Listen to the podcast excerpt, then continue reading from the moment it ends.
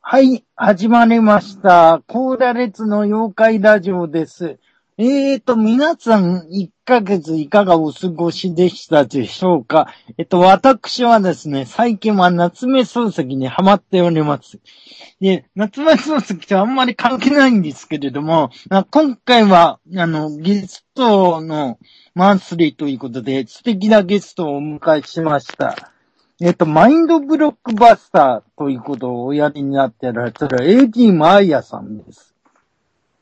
よろしくお願いします。よろしくお願いいたします。AD マーヤです。はい。えーっと、で、いきなり質問であれなんですけれども、この AD マーヤさんの AD というのは、どういう、はい。皆さんに聞かれるんですけど、あの、うち家族がですね、4人のうち3人までが ADHD と ADD でございまして、はいい。わゆる発想大系なんですよ。 うん、うん、なるほど。マインドブロックバスターにはかなり多いと思ってるんですけども、はうい。ん。はい。でもだいぶなんていうか、そこら辺で苦労したこともありまして、うん、うん、うん。私たちこう、楽に生きていけるような社会を作ろうよとなるいう意ほ味ど。をして、はい。名い付けや、まいした。い一種の、あのーカミングアウトを、カミングアウトって古い言い方だな、もう。カミングアウトみたいなもんなんですね。そうですね。はい。うんそう思います。なるほど、はい。いや、はじめどうしようかと思って、本名でご紹介しようか。でも、ブログがそうなってるから、ブログの方のお名前の方がいいかなと。はい、ありがとうございます。えー、で、マインドブロックバスターって言うんですけれども、あの、栗山陽子さんという方が開発されたんですよね。そうなんです。はい。はい。で、あのー僕もですね、これ知ったのは実は最近なんです。ほう。 2、3週間ぐらいだったと思います。おー、そうですか。そうです。で、あのーマインドブロックバスターの、その、小山さんという方が喋ったらしたら映像とかが、YouTube にこう流れてまして、それ何本か聞いて、興味持ったんですね。うん、うん、うん。あとははい小泉よ、小泉よしひとさん、まあ通称テディさんがやってらっしゃる、スピリチュアル TV ですかね。あれで、ちょっと知り合いの方が出てて、その話をされてたりとか、いうのがありまして、はい。なかなか面白いなと思ったわけです。はい。で最近そういうことになってるんですね。はい。はい。で、こう、あのーそういえば、身近に誰かやっている人がいないようだぞという、うすうすの曲を辿ってみると、僕の、あのー、Facebook の方にですね、しばしばいいねをしてくださっている方がいらして、その方がマーヤさんだったというはい。あと、そもそもこの玉落ちるしネトラニオの玉尾三島さんもやってらっしゃるんですかねこれは。はい。資格は取られたはずですよ。ああ、なるほど。あの、引き出しが多い方ですから、ね、いろいろありますけど。ですね。はい。それで、それだったらお話を一度伺ってみようと。で、はい今日の直前の打ち合わせによりますと、なんと遠隔で実演もできるということで、いけます。まあ、そんなところなんですけれども、なんでこれ面白いと思ったかっていうと、あの、まあ、め、瞑想っていうんですかね。よくこう自分のことを見つめていくとか内観とかってありますよね。はい。で、僕自体は、そういう系統的な修行だとかね、あの、民族臭い人間なんで、あの、団体行動も苦手だし、やってはいないんですけれども、自分なりに日頃の自分のこう、感情だとか思考だとか、状況をモニタリングするってことは割とこうやってるんですよね。やってるといううか、ん修行ではないんで、やってるっていう表現もちょっと変なんですけど、で、その中でですね、あの、いくつか、こう、共通した根深いパターンみたいなものがあるわけですよ。だんだん気づかれてくるわけですね。うん。例えば、まあ、これは僕自身ではないんですですけれども、まあ、一つの例ですけど、タバコやめられない人がついタバコに手が届くと、気づいちゃったら吸ってるわけですよ。はい。それに近いような感じのことがいくつかあるっていうんですかね。うんで、それは、確かに眺めていると、眺めているというか、まあ、これだからダメだとかいいとか判断しないで眺めていると、薄まってはくるんですけど、うんうんあの、自分で気づいてるんでっていうのは巻き込まれることが少なくはなるんですけれども、あの、消えないわけですよ。うん。はあのーこれ変な例えかもしれませんけどね、昔、あのーサンレッドってアニメがありましてね、あの、アニメの主題歌で、踏んづけても踏んづけても消えない役は、と、頑固で質が油汚れよく似ているっていう、ギャグの歌があるんですけど、あ。おー。あ、サンレッド知らないか。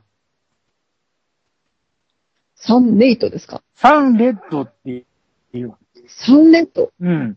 結構面白いんですけどね。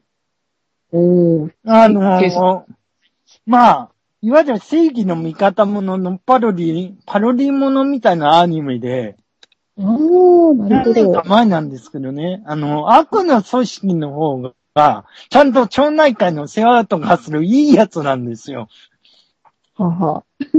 で、正義の味方は何やってるかって言うと、パチプロで暮らしてるっていう。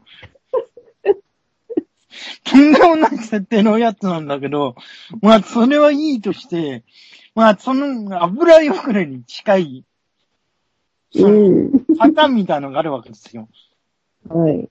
で、僕自身は、あのーまあ、打ち合わせの時にも話しましたけど、仏教学とかやってたんで、割と知識としてはあるわけです。うんうん。そういうことっていうのは。うん。なんだけれども、実践的なところに入っていくと、これはちょっと、まあ、なかなか難しいぞということも中にはあるわけです。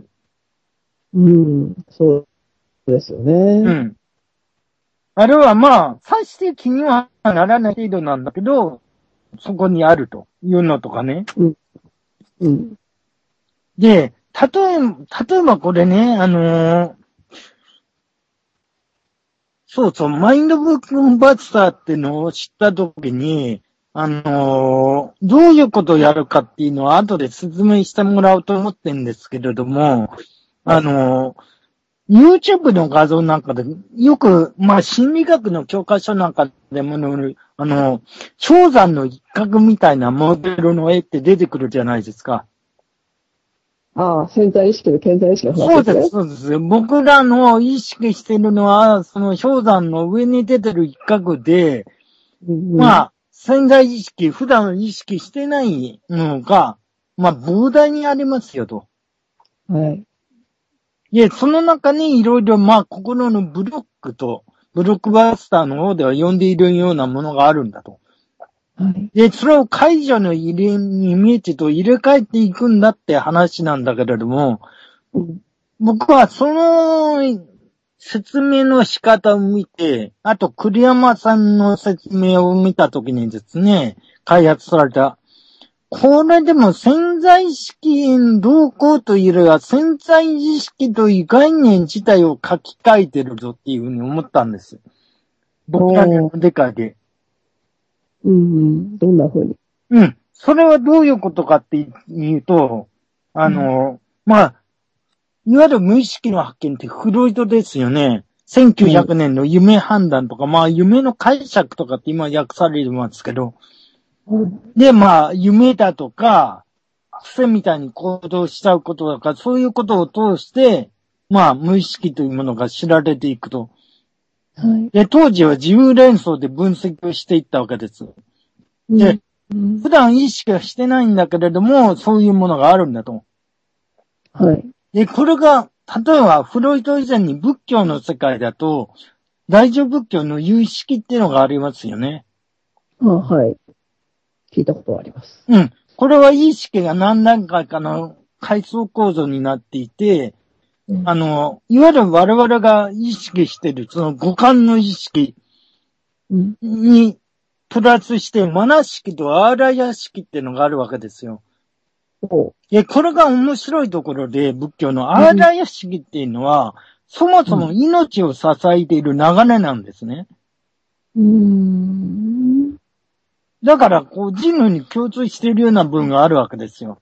はい。で、その下にマナ式っていうのがあるんですよ。で、マナっていうのはマナスっていうから、資料、まあ、簡約で資料考えるとか、分別するとか、そういう意味なんです。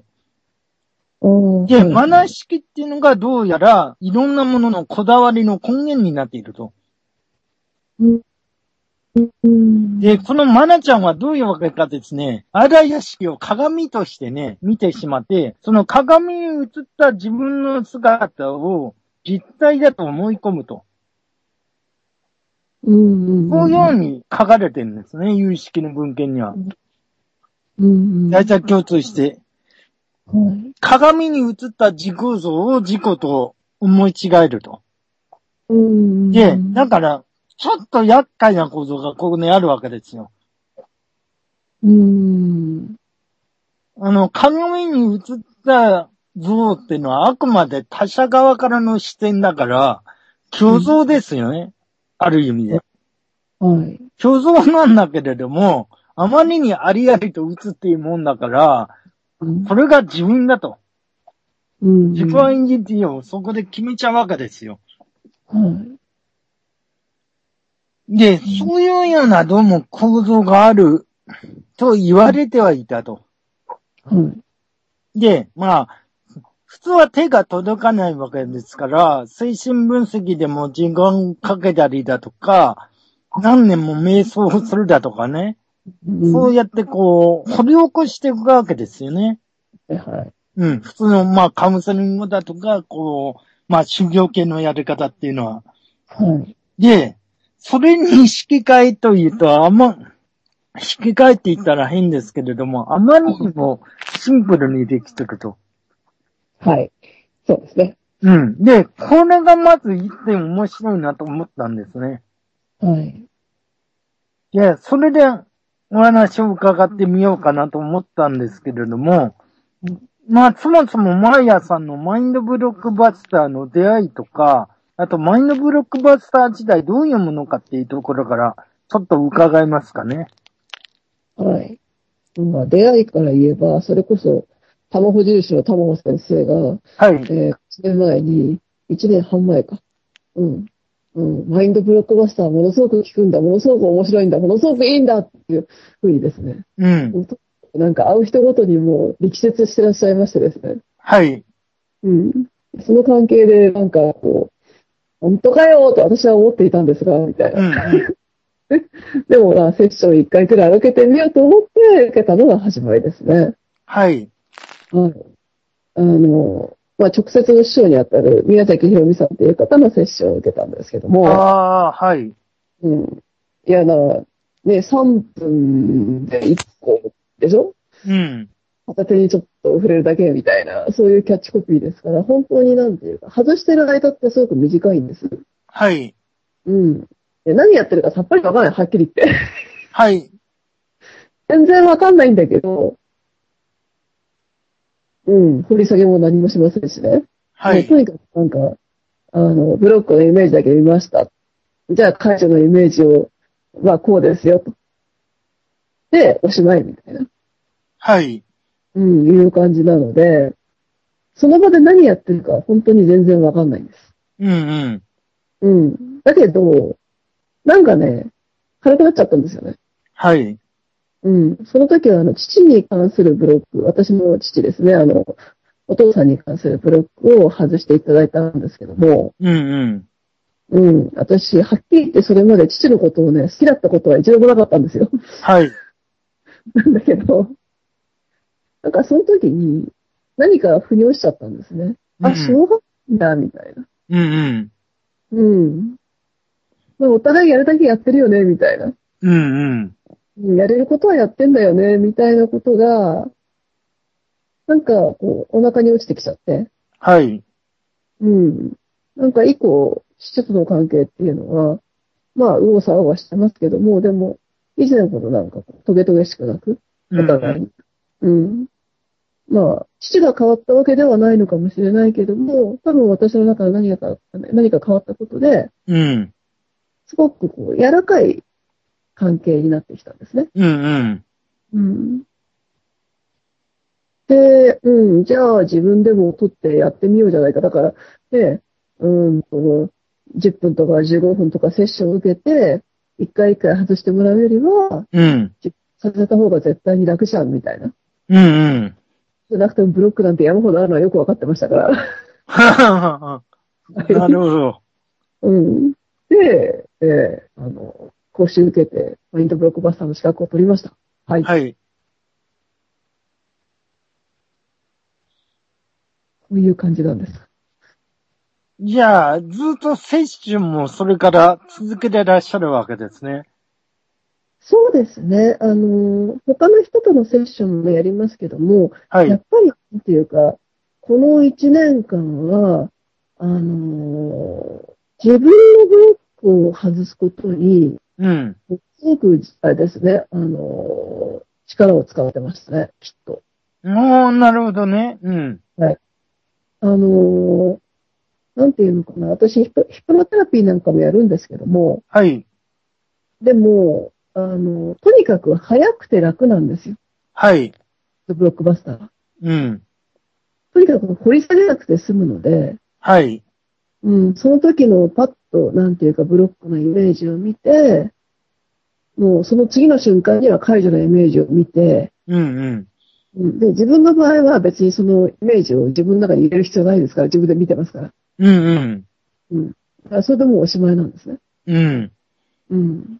もう本当にものの20秒とか30秒で、うん。一つ、うん、いう感じなので、うん。本当に楽なんですよ。だから今日ネトラジに出るんで、もう、はですいよ。。あね、人前に出るのはね、あの、得意じゃないので。 ああ、今日はありがとうございます。どうも。なので、あのそうですね、キロあたりから何回か外しました。 はいああ、そんなに何回も。それは申し訳ないというか。いやいや、面白かったですよ。うんうーん、なるほどね。はい。まあ、普通を、普通って言ったら何が普通かって話になりますけど、あの、まあ、例えばい、お父さんが嫌いだとか言ったら、幼児期の体験まで遡るとかってやりますよね。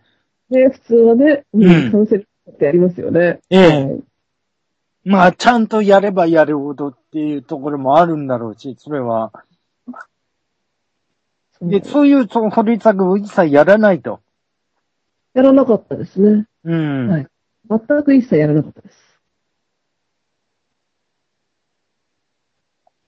うん。なんか、その時の先生のイメージは、はい。私がちっちゃい時の女の子、ちっちゃな女の子うん。が、ちらっと出てきて、うん。多分、カイジのイメージは今覚えてる限りでは、なんか、お花畑にいるみたいな。はい。うん。お父さんはどこにいるんだみたいな。いい名ですね。はい。いやー、いいなーいや、あのね、いいなって思わず言っちゃいましたけど、あの、その無意識の潜在意識の概念自体が書き換えられてんじゃないかっていうことと、あと意味不明ぶりなんですよ。もう一点のポイントがうん、うん。はい。入った。うん。あの、シュールじゃないですか、今の話でも。そう、すごいシュールなイメージがいっぱいあるんですよ。うんで、あのーこれ、それこそね、こんなこと言っちゃうと、仏教学のプロは怒るかもしれないんだけれども、あの、人間が救われるときってね、うん宗教的な経験とかって、まあ、いろいろあるじゃないですか。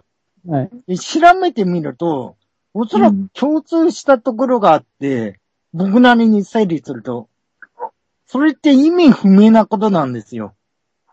はい。あの、だから文章だけ読んでも、わけがわかんないわけ。はい。例えばなんだろうな、あの、禅なんかでよくあるような、竹に石がカチンと当たった時に悟った とか、よくわかんないですよね。はい。わかんないんですよ。あの、中で起こってることは、こういうことなんだろうなとは思うんだけれども、文章を論理的にというか、健在意識で読むとよくわからないっていう。はい。そうですね。マインドブロックバスターのイメージっていうのも、っうん。ていうか、本当になんか何の関係もないようなイメージがパラパラっと出てきて、っええ。ていうことがすごく多いですね。うんなんか脈絡は全くないみたいな。うん。うん。うん。だけど、なんか楽になっちゃうんですええ。よ。うん。一体何なんだろうといつも思うんですけどね。うん。で、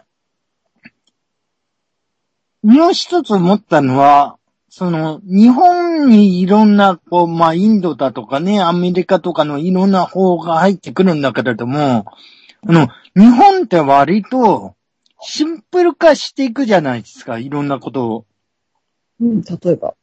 あの、例えば、膨大なお経だとか、あの、イメージは、まあ今で言うとイメージワーク的なことだとかあるんだけれども、あの、日本に来ちゃうと、アムアミダ仏だけ唱えなさいとかね。うんうん。で、意味不明ですよね。そうですね。うん 基本的に、あの、浄浄土真宗の人に言っちゃったら怒られるかもしれないけど。うん。そう、意味不明ですよね。あと、なんか、陰を組むとかね。はいはい。あの、呪文唱えるとか。うん。で、どうも、このよくわけのわからなさっていうのには、本質的な意味合いがあるらしいぞとうん、うん。思うわけですよ。いや、はいわけがわからないからいいんだと、きっと。あう。あ、なんるほど。あの、わけ、逆に言うと、わけのわかりそうなことをやってきて、どうにもならなかった人たちが、い。最後に行くとこじゃないですか。まあ、最後というか。そうなんですよね。き私、カウンセリングとか、それこそコーチングとか、うん。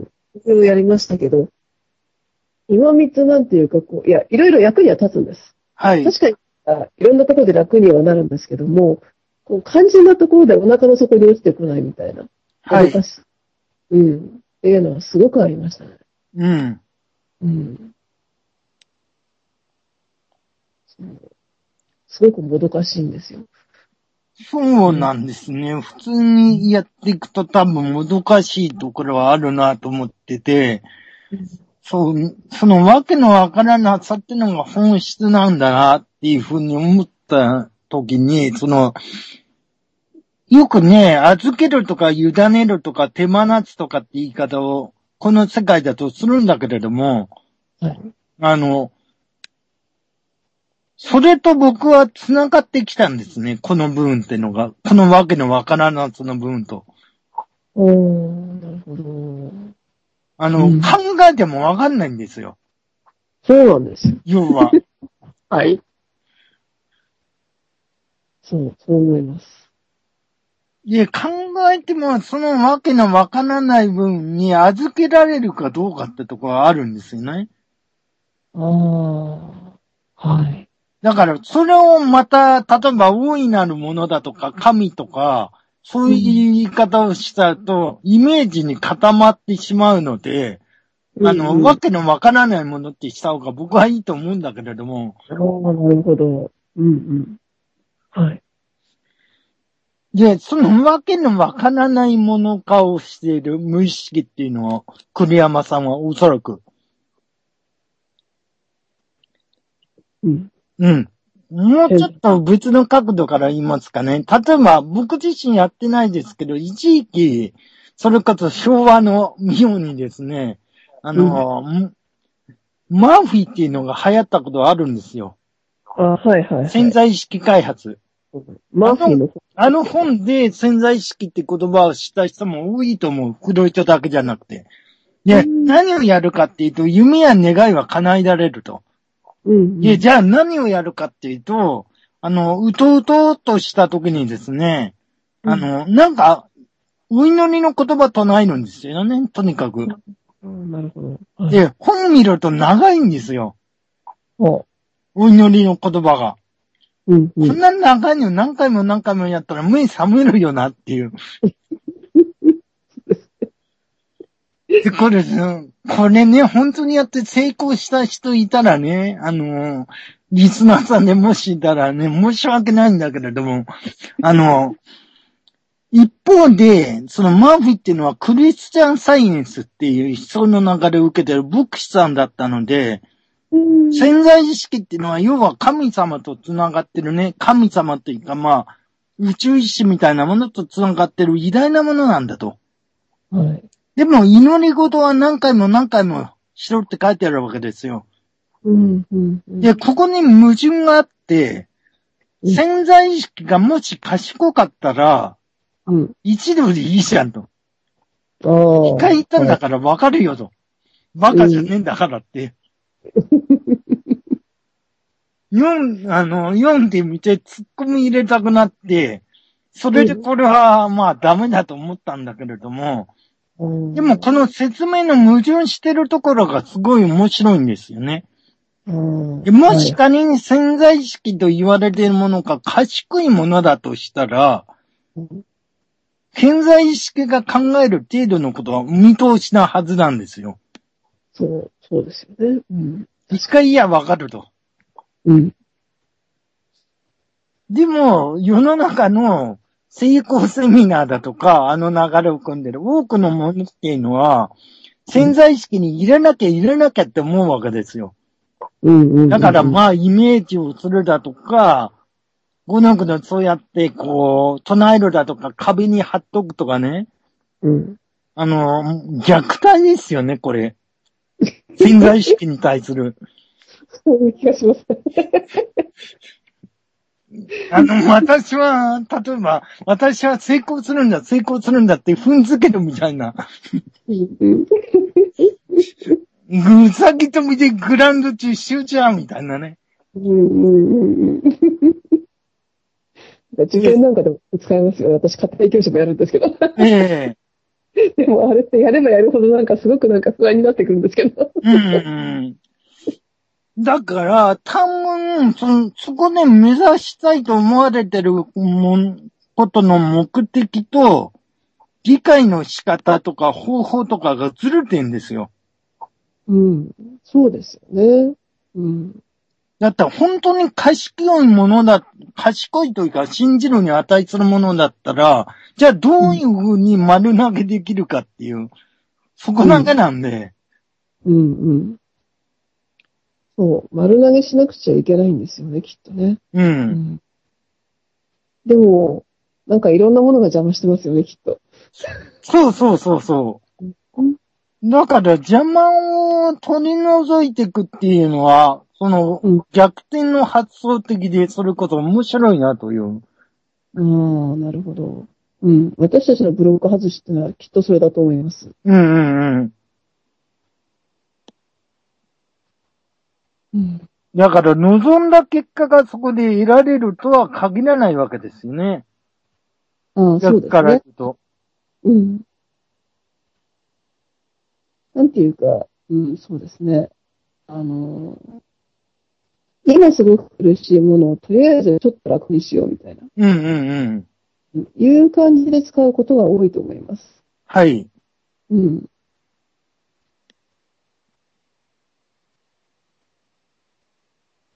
なんかこう、こう順序立てて、いろんなことを、例えば自分のトラウマをはい。なくしてもらおうとか、うんうん。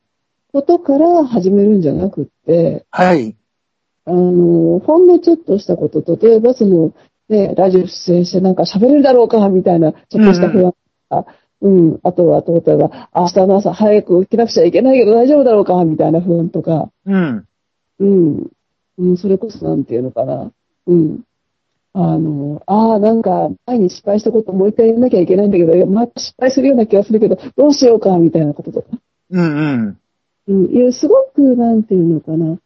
あの、日常的なものに、コロコロっと使うことによって、なんだか知らないけど、生活全体がすごく楽楽になっちゃうんですよ。うん。なんだろうと思うんですけど。うん。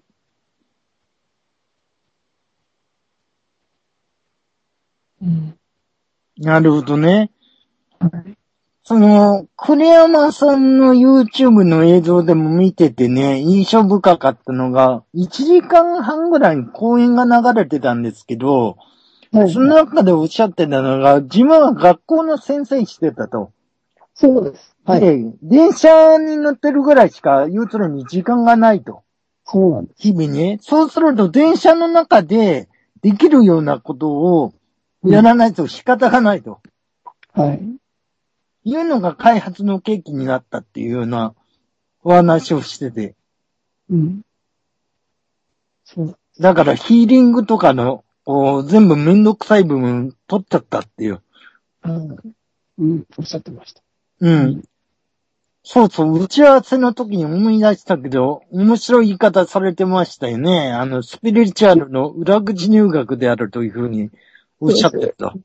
はい。栗山先生がそうおっしゃってます。うん。私たちでブロックバスターは、スピリチュアルの裏口入学なんだからね、みたいな。はい。あの、もうこれラジオで流れてますので、はい。 全然構いませんと思います、多分。 はい。うん。めんどくさいところとか、難しいところを全部すっ飛ばして、うん。うん。あの、原因と結果だけはい、はい。ましたみたいな、うん、うん、うん。いう感じですね。あの、ヒプノテラピーなんかで言うと、はヒプい。ノテラピーの初めのイメージと、はい最後のイメージだけを取り、の取り出した。ああ、は。い。うん。だから今、どんどんどんどんヒプノテラピーをやってる方々が、はい。マインドブックバスターを、あの、学びに来るっていう逆転現象が起こってるんですよね。ああ、そうなんですか。はい。なんかすごく面白いですね。うん。うーん。皆さんなんていうか、こう時間をかけて時間をかけていろんなことを掘り下げながらやってらっしゃる方々が、はい。うん、初めのうちはやっぱりマインドブロックバスターってすごくこう抵抗があったと思うんですよ、皆さん。うんうんうん。名前も怖いしね。はい。すごくなんか嫌われていたイメージがあるんですけども。うん。いや、やっぱりあれですね。うん、もう12月には5000人のマインドブロックバスターが出るっていう話で、うんうん。あ、今年ですね、それは。その今年の12月です。うんですよね。はいうん。いうくらい爆発的に増えていて、うん。うん。うん、どんどんどんどんなんかいろんな業界の方が、こちらに流れ込んできてらっしゃる。うん。きっとみんななんていうのかな。うん。あの、いろんな抵抗を外して、うん、なんていうか、ね、いいじゃない結果が出ればっていうところに、うん。うん、ちゃんといらしたんだなと思って、すごいなと思いますね。うんうんうん。普通学問とかしてたらそうはいかないじゃないですか。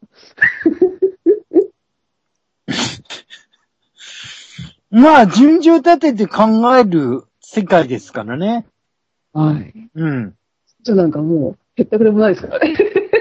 うんうんうんうん。そうそうそう。うん。それは分かれますね。はい。うん。でも、聞くんだなっていうことが、ある程度皆さんにやっぱりね、あの、理解されてきたんだなっていう気はします。うん。うん。僕がその栗山さんの映像を見たのか、その映像が2011年のやつなんですよ。ああ、で、そのと時におっしゃってたのが、3年間で3万人のブロックを外す計画を、まあ、国領しというか持ってらっしゃるんだと。はい。うん。いうことをおっしゃってて、で、まあ、3年経ってますからね。はい。うえん。ー十分気がしましたね。あの、3万人のブロック解除と3000人のマインドブロックバスターっていうのが目標だったんですよ。はい。うん。 3000人超えましたからですね。ああ、 これはすごいことだと思います。うんうん。ね札幌だけでも、もう30人や40人はいるんじゃないでしょうかね。ええうん。あ、それはもう、講習を受けて教える資格を持った方々が、また別の方に教えてっていう。そうです。私もそうですけれども、インストラクターという資格があって、はい。そのインストラクターだけでも多分10人近くいると思います。うーん。ん、はい。ああ。まあうん、なんていうか、やってみて聞くと思った人は、だから、うん。やっぱり資格取って自分でやっちゃえ、みたいな。うんうんうん。まあまあ、思いますよね。まあそうですね何回か通うんだったら同じだろうと。うん。しかも、なんていうか、こう、いろんなね、あの、講座と違って、例えば、こう、ファーストステップ、セカンドステップみたいな。ありますよね、いろいろ。ね、いろいろなんかこう、そのシータ、シータだったらシータヒーリングでなんかこう、何十段階もあるみたいな。えい、うこと死体ヒーリングもうそんなに増えてんだ。うん、なんか段階がすごくあるみたいですね。ええすごいな。家元戦になっちゃうじゃん。こういう感じが私にはするんですけども、はうい。うん。でも、マインドブロックマスターは3日間で慣れますし、ええうん。3日間でなったらもう取り放題ですし、うんうん。というか、もしもインストラクターを受けるんでも、月に1回だけ講習受けて3ヶ月はい。でなっちゃうんですよ。うんうん。だからすごくなんていうか、ある意味良心的、本当にインスタントにうんうんうん。できてしまう。うん。っていうところが、やっぱり、私はすごいなと思います。うん。それで聞いちゃうっていうのがすごいですよね。 うん。さっきちょっとだけおっしゃってましたけど、ヒップのと比べるとどうなんですかもうちょっとそこを詳しく伺いたいんですけれども、そのヒップので言うと最初のイメージと最後のイメージだっていうふうに。うん。ヒプノっていうのは、はい。私が習った限りではですけれども、はい。例えばこう森の中を歩いていたり、うんその中でなんかこう動物に出会ったりね、あのお家を見つけたりね、うん。うん。その間にかなんか湖だか、あの海だかにあの到達して、その湖に潜ったり、海に潜ったりなんかして、はい。うん。で、その途中途中でこう気になったものを、あの、まあ、見ていくと。うんうん。なんかこう、こうお母さんが出てきたり、うん。じいちゃんが出てきたり、うん。うん、昔のなんか、ゆかりのあった人が出てきたりなんかして、うん。で、それがまあ半分夢の世界だから、はい。どんな人も好きに、あの、出すことができるんですね。うん。うん。で、この、その人が考えてることや言ってることが、うん。 100%分かることになったんですよ。うんうん。うん。だから、その人の潜在意識の中に織り込まれた、その人のイメージ、相手のイメージうん。とか、相手との、なんていうか、いろんな交流はい。。どんどんどんどん多分出てくると思うんです。それをイメージ化して会話をしたり、一緒に遊んだり、うん。一緒にお話をしたりなんかして、うん。例えばその人がお母さんとの確執があるとうん。いうことであれば、その確執の元とかね、はい。には、その確執の元になったと思ったことが本当に、あの、そうあったことなのか、相手もそう思っていたのかどうかとか、うんうん。いうことを、結局自分の潜在意識と自分が対話することによって、うん。うん、別の視点を持っていくっはい。ていうのが、あの、ヒプロテラピーなんですね。うん。うん。で、まあ、なんだかんだで、本当になんていうか、こう、本気でやると2、3時間かかっちゃうんですよ。うん。うん。あの、半分なんかこう、睡催眠状態みたいな感じでやってますから、はい。時間概念がほとんどないんですね。うんうん。やってる方、クライアントさんの方は。はい。うん。だからほんの30分のつもりでも4時間経ってたりするんですけど、うんうん。うん。あのー結局、気象転結がものすごくはっきりするので、はい。で、全部、ほとんど覚えてますしね。はい。クライアントさんが。うん。ので、すごく納得しやすいんです。ああ、なるほど。するかもしれないけど、潜在意識の方も納得させちゃうんですよ。うんうん。うん。だからシータ変異がなんかもすぐ傾向がありますよね、きっとね。あ、そうなんですね。何回か受けた限りでは、あの、両方を納得させることをものすごく重大、あの、大事にしている、うんうんするんですよ。うん。うん。だけど、それに比べてマインドプロセスはさっきも言ったように、初めに森の中を歩いてんだったら森のイメージ。うん。で、最後になんかこう、なんていうのかな、海から上がってきて、なんか夕日を眺めているんだったら、その夕日のイメージだけがこう、ブロック解除のイメージうん。はい。うん、みたいな感じで、ものの30秒とか1分なんですよ。うんうんうんうん。意味不明ですね。意味は全くわからないんです、だから。うん。一人で行けから。うん。だけど、うん。なんかこう、ヒプノを3時間、4時間やったのと同じくらいに、何か腹に落ちちゃうんですよ。 ああ。だから私は、どうしてもマインドブロックバスターのそのね、あまりのインスタントさ加減、はい。納得できない、こう、左脳派の皆さんには、うプロん。テラピーをお勧めしますけれども、うん。うん。でも、やるんだったら、本当は納得できるんだったら、マインドブロックバスターの方は手軽だし、うん。いろんなもの掘り下げないで済むし、うん。うん。あっという間に楽になりますよと。うん。うん。いうことは言いたいですね。ああ、なるほどね。えうん。うんそう。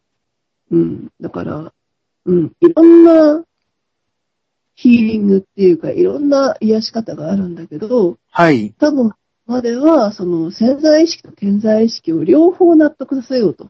うん。はいはいはい。うん。ですっごい苦労をしてるんだと思うんですよ。うんうんうん。でも、マインドブロックバスターは、潜在意識をもう捨てたんですね。うんうんうんうんうん。いいいい。素晴らしい。みたいな。 はい。イメージだけでいいよ、みたいなう。ん。うん。いうところが、本当にすごいし、うん。いやー、なんか、うん。私たちってすっごい楽ちんにやってるよね。本当に裏口入学だよね、みたいな感じがします。はい。あの、日本、日本人の方じゃないですか。当然、栗山さんって方がね。ですよ。はい。うん。で、あの、マイナブロックバッツさん、初め聞いた時は、またなんかね、それこそシーターと一緒で海外から来たのかと。あの、おかしな、おかしなのって言ったら失礼だな。まあ、新手のというか、新たな考え方かって思ったんですよ。でも今の説明を伺ってると、むしろ日本生まれの、その他の心理療法にも近いはい。気はしますね。例えば森田療法とか。ああ、そうなんで森、すね森田正竹さんって、まあ、井上遠慮のね、妖怪学の、あれから刺激を受けて、森田療法って作っていくんですけれども、その時にやっぱり逆転の発想で、無意識を意識化するんじゃなくて、意識を無意識化するんだってんですね。うん。だから体から慣らしてっちゃうみたいな考えあを取るわけですよ。はい、はい。で、意識納得させようと思ったって無理なんだっていう。うん、うん、うん、うん。はい。だ、その分なんか、まあ、開発者のクレアンさんがどこまで意識されたかを別にして、結構共通する部分があるなっていうのを今ちょっと伺ってて思いましたね。ああ。その森。田的な発想。ああ。日本の心理臨床が持ってた一番いい部分っていうか、うん。なるほどね。意識は当てにならんと。 そうですね。本当に。Google 回っちゃうだけでね。そうそうそう。回るんですよ。これはね、あの、僕だけじゃなくてね、リスナーの皆さんも経験してると思いますよ。こういうことは。はい。自分に正直になってみればわかるんだ。はい。全然解決しないんで考えても。そうそうそうそう。はい。うん。うん。なので、はい。いや、そういうことはちょっと思いましたね。はい。で、まあ他の、それこそ、まあマインドブロックバスターの実演だとかね、あの映像で流れてるのとかも、まあ、いくつか聞いてみて、この指摘は誰もしてらっしゃらなかったので、僕はちょっと話してみたいなと思ったんです。はい。日本の心理臨床の流れとこれは結びつきはつく可能性がありますよっていう発想的に。なるほどね。はい。うんそうですね。どうしても、あの、ヨーロッパから来たものって意識主導ですからね。はい。そうですよね。うん。あの、無意識扱ってても意識主導なんですよ。うん。そういう気がしますよね。うん。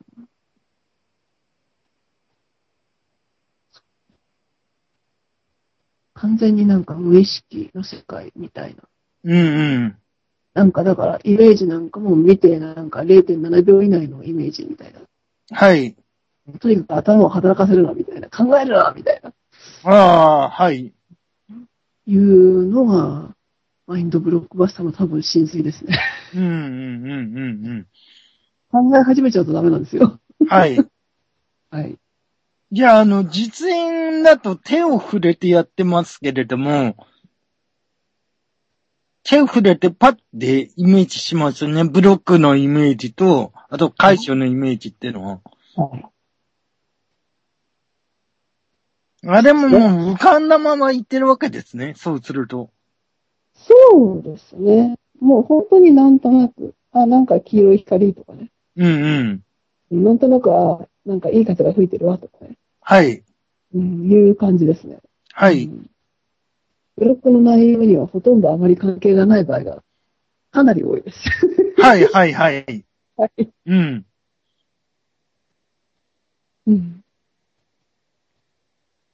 何か今、解除していますかうん、そうですね。ちょっと時間的に質問とか入ってるかな質問はないかなあまりに意味不明の会話が進行している可能性はあるんですが、 僕自身が面白がっているので、ただね、これ、心理臨床の日本型のものの本質を考えていくときに非常に重要だと僕は思ってます。うん。はい。そうなんですね。その意識を無意識化するっていう方向で、ものをうん捉えていくっていうのは。はい。だからこれ形式だけになっちゃうと逆に問題で、あうの、んスポコンみたいになっちゃうわけですよ。はいはい。あの、外側から見た禅の修行みたいな。うーん、なるほど。とにかく庭掃除しろみたいな、なんでやねんっていう。うん。でも、ね内側の視点を持ってみると、あ確かにそうだよなっていう。うん。あの、くよくよ悩んでるより床掃除した方がいいよな、みたいな。そうなんです。うん。うん。だから、栗山先生もおっしゃってますけども、はい。私たちはブロックを全部外す必要なんてないんだと。うんうん。とりあえず何かしようと思って、何か邪魔になるものがあったら外せばいいじゃないとはい。いうのが基本的な考え方ですよね。うん。うん。だから何かの仕様じゃないんです、全然。はい。うん、何かを達成するために、こう、バンバンブロックを始めましょうじゃなくって、うん。うん、なんていうか、いろんなことを楽にやりましょうよ、みたいな。はい。うん、いうことが多分、あの、根底にあると思います。はい。それによって、いろんなことを達成する人もいれば、うん。うん、ただ単になんていうか、こう、家族関係とか人間関係とかね、うんうん。なところを、ちょっと柔らかくしましょう、みたいな、うんうん。うん、人もいますし、うん。本当にいろんなことに使ってる人はいらっしゃるんですけども、はい。うん、とにかく、はい、わけはわからないけど、楽で、うん。うん、あの、 実用性があるんですね。はい。はい。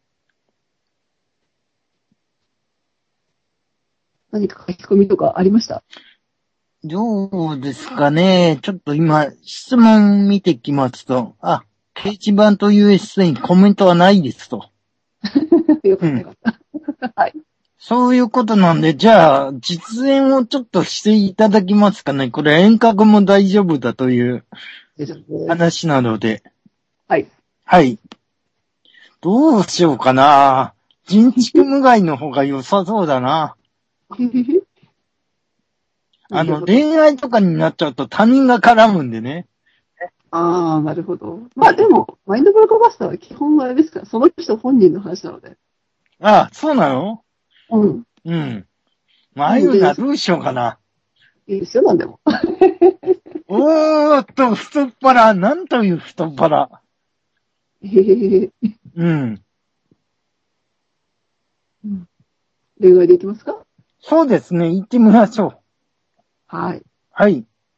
うんどうすればいいですかそうですね。うーんと、例えば、うえっ、ん。と、さんが恋愛が気になるはとい。か、何か、こう、もうちょっと具体的にこういうことが気になるっていうふうに、あの、言葉になるんであれば、それを言葉にちょっとしてみてください。短くて、あの、軽くて結構です。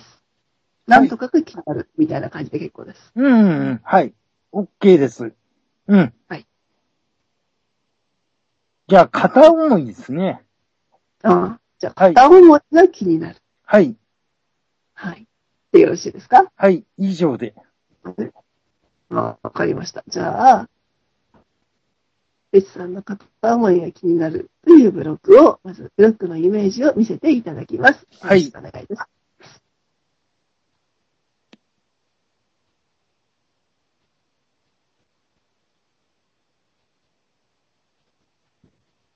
うーんと、なんかね、天体望遠鏡で空を眺めてる感じです。はい。はい。はいあの、天体望遠鏡で夜空を、うん夜空を眺めて何か一つ星を見ているっていう、そういうイメージでしはい。た。では、うーんと、ブロックのイメージを見せていただいて、あ、ブロックを解除のイメージを見せていただいてもいいですかはい。はい。します。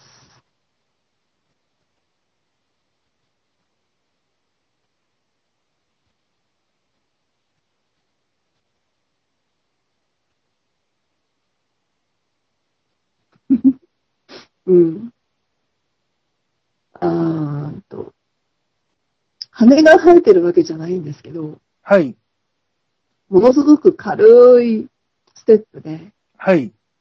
うんぴょん、ぴょん、ぴょんって、こう、そうですね。あの、地上から飛び上がって、うん。うん。星をなんかこう、蹴飛ばしながら、はい。うん。なんか空へ空へと、こう空の上の方へ、上の方へ、宇宙へ、宇宙へと向かっている。うんうんうん。そういう物産のイメージです。はい。ぴょんぴょんぴょんとね、はいい。 ろんな星をなんかこう、踏みつけながらね、上がってた感じ。踏みつけてんですかすごいな。っていうか、そのあれですよね。もうそこ、一歩踏みながらですね。 はい。はい。それが解除のイメージでございます。はい。はい。うん。そう。こんなもんなんですけど。 あ、これだけですか。これだけです。え、じゃあ実際やってらっしゃる時も、まあ、実は対面の場合は手で触れて、はこうい。いう感じで。そうですね。はい。うーん。全く意味がわかりませんね。まあ意味不明なんです。うん。なので、えーお客さんの半分以上は、だから、うーんっていう感じで、意外と狐につままれたように。もうそういう感じです。え、でも、そこで腑に落ちましたっていう人はいるんですかそうですね。あの、いわゆる宇宙人タイプなんて呼ばれてる人たちは、そこで、あ軽くなったとか、なんだかよくわけわかんないけど、なんか肩こり治ったよみたいな、ああ、ああ、ああ、いう人がいるんですよ、やっぱり。ああ。なるほど。イメージから直感的に受け取っちゃうわけですね。おそらそく。うなんですね、きうっん。とね。だから、聞き方にも、だからその一瞬で聞く人もいれば、う3ん。日後とか、それ後くらいに聞いて、聞いてきたっていうか、あそういえば最近、その悩んでたことを気にしなくなってたとか、考えなくなってた。うんうんうして気がつく人が多いんですよ。ん。なるほどね。いや、これね、あの、どっちにしようか悩んでたっていうのがもう一個ありましてね。はい、はい、いどうや、ぞ。これはやっていただかなくていいんだけれども、もう一個っていうお約束だったんでね。あごの、めん時間があれば。うん。僕自身がね、あの、本を読むわけですよ。はい、はい。で、そうちすっちゃい頃からうん癖で音読なんですね。ああ、なるほど。で、音読で、でも資料を読むものが増えてきたから、やめなきゃいけないんだけど、癖的にやめられない部分があるんです。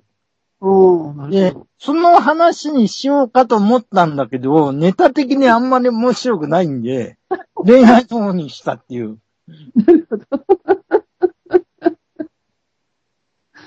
でも本当に、ええ、もう3分ですので。うん。うで、ん今3分かかってないんですよね。あとないんですよ。うんうん私、特に早いんですよ。宇宙人系なんで。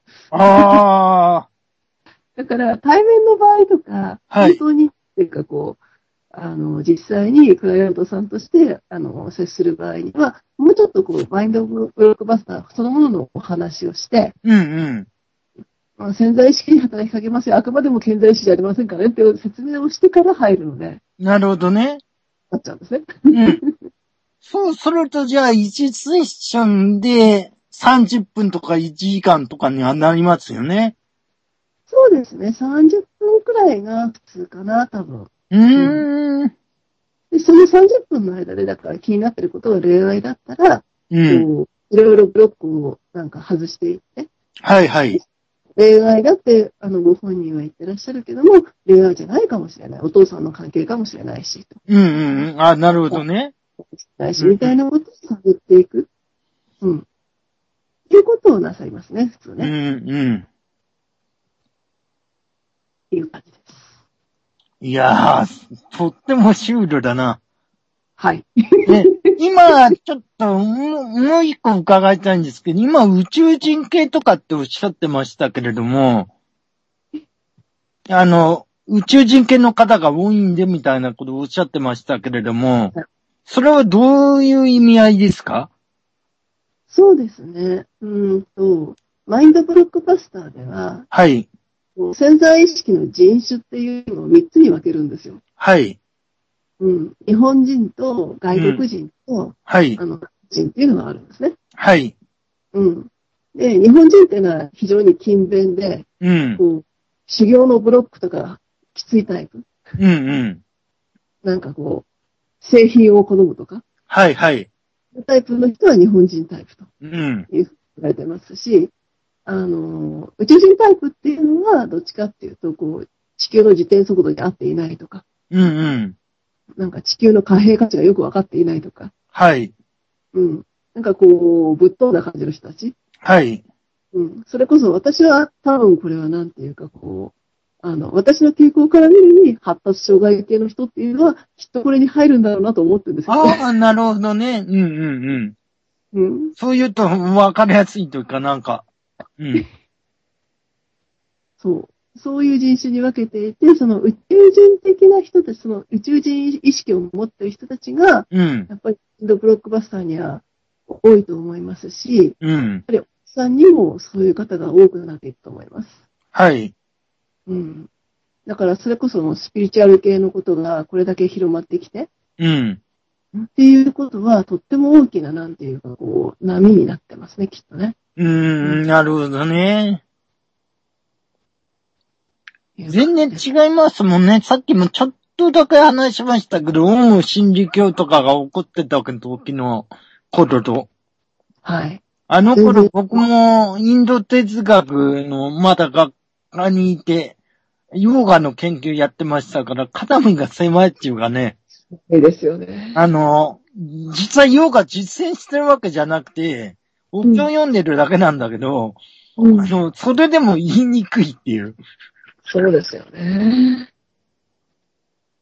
私もあの頃、オウム真理教のちょっと前になんか、ディーパック・チョプラっていう方の、はいはい。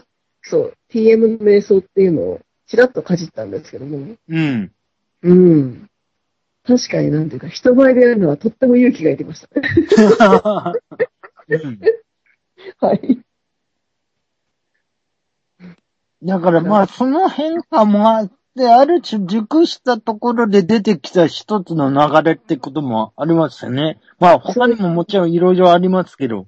うん。すごく、そう、それは大きなバックだと思います。はい。うんうんでも本当にこれだけ、なんていうか、うん、楽に、はい。いろんなものが取れていくんであれば、うん。やっぱり、ね、皆さんに少しでも知っていただくのは、うん。私の仕事だなという気はしますね。はい。悩む必要って、あんまりなかったんだなーって。うん。本当にうん。思いうんうんうん。うん日本の人たちってやっぱりほら、悩むのが偉いとか、考えるのが偉いっていう風潮があるじゃないですか。まあ、今薄れてはいますけど、そうね。うんありま。すよね。あの、例えば明治時代に反問青年って言葉がありますからね。は反問、悩むわけですよ。あ、は いはい。で、滝かなんかに飛び込んじゃうみたいなね。はい悩んだ挙句に滝に飛び込んで、うん。なんだか知らないけど、分かっちゃうみたいなことなんでしょうね、きっとね。でもねうんうんうんうん。なんだかは知らないけどっていうところはとっても大事なんだけど。そうそ今まではだからその、悩みに悩んでっていうところがすごく大事だと思われてきたんだけど、う。うん、そのプロセスですね、きっと。プロセスが。うんでもこの、そのプロセスはもしかするといらないんじゃないかみたいな、はいはい。うん、いう感じはしますね。うん。うん。なるほどね。ある程度は悩まなければ悩んだって思わないでしょうから、そうですね。ないんですけど。はい。うん。うん。でもその、何か引っかかりがあるなって思った時に、うんパ。サッと外せるんだよってことが分かってれば、うん。人生はものすごく楽しくて楽で、うん。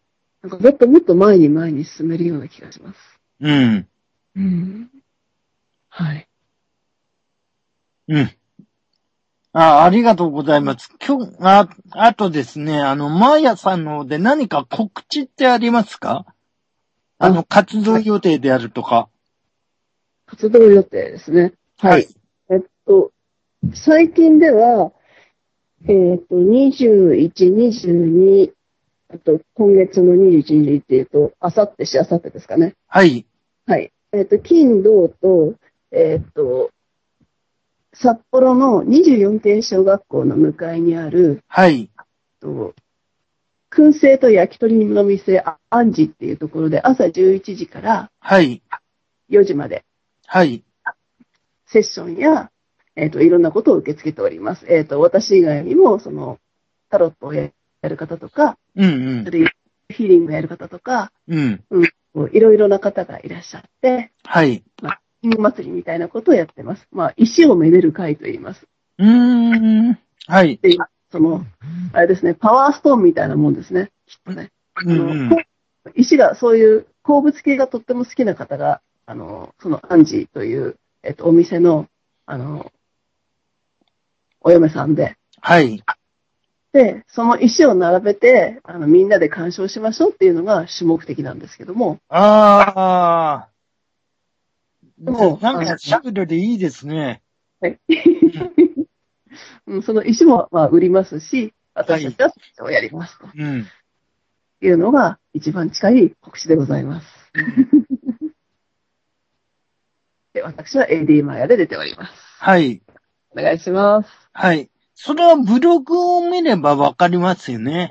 えっと、アメブロのはい。 AD マヤの大冒険で弾けば出てくるはずです。AD マヤの大冒険です。はい。はい。ありがとうございます。ご視聴ありがとうございます。今日はあ楽しかったです。あの、 まるで自覚症状ないんですけどね。ああの、3の、ヶ月間。ただ、シュールだなという。そうですね。はい。まあ、あまり気にしないでください。マインドブロックオフさえ基本的に、あの、反数したり思い出したりしない方が効きがいいと言われております。なるほどね。うんうん構わないみたいな。うん。うん。そうすると、なんか、あの、そのうち効いてるかもしれないような現象が起こるかもしれまはい。ありがとうございます。せん。はい。私は楽しかっはい。ということなんで、マインドブロックバスターっていろいろ、こう、YouTube で映像とかも出てますし、Google で、あの、書いても引っかかると思うんで、その、教会のページとかも含めて、まあ、興味のある方は見ていただければなと思っています。た。はいぜひぜひ見てください。よろしくお願いします。はい。じゃあ、今日はゲストは AD マーヤさんでした。ありがとうございました。来月もまた、あの、妖怪ラジオゲストをお呼びする予定でおりますので、また1ヶ月後にお会いしましょう。では、失礼します。今日はお開き。失礼いたします。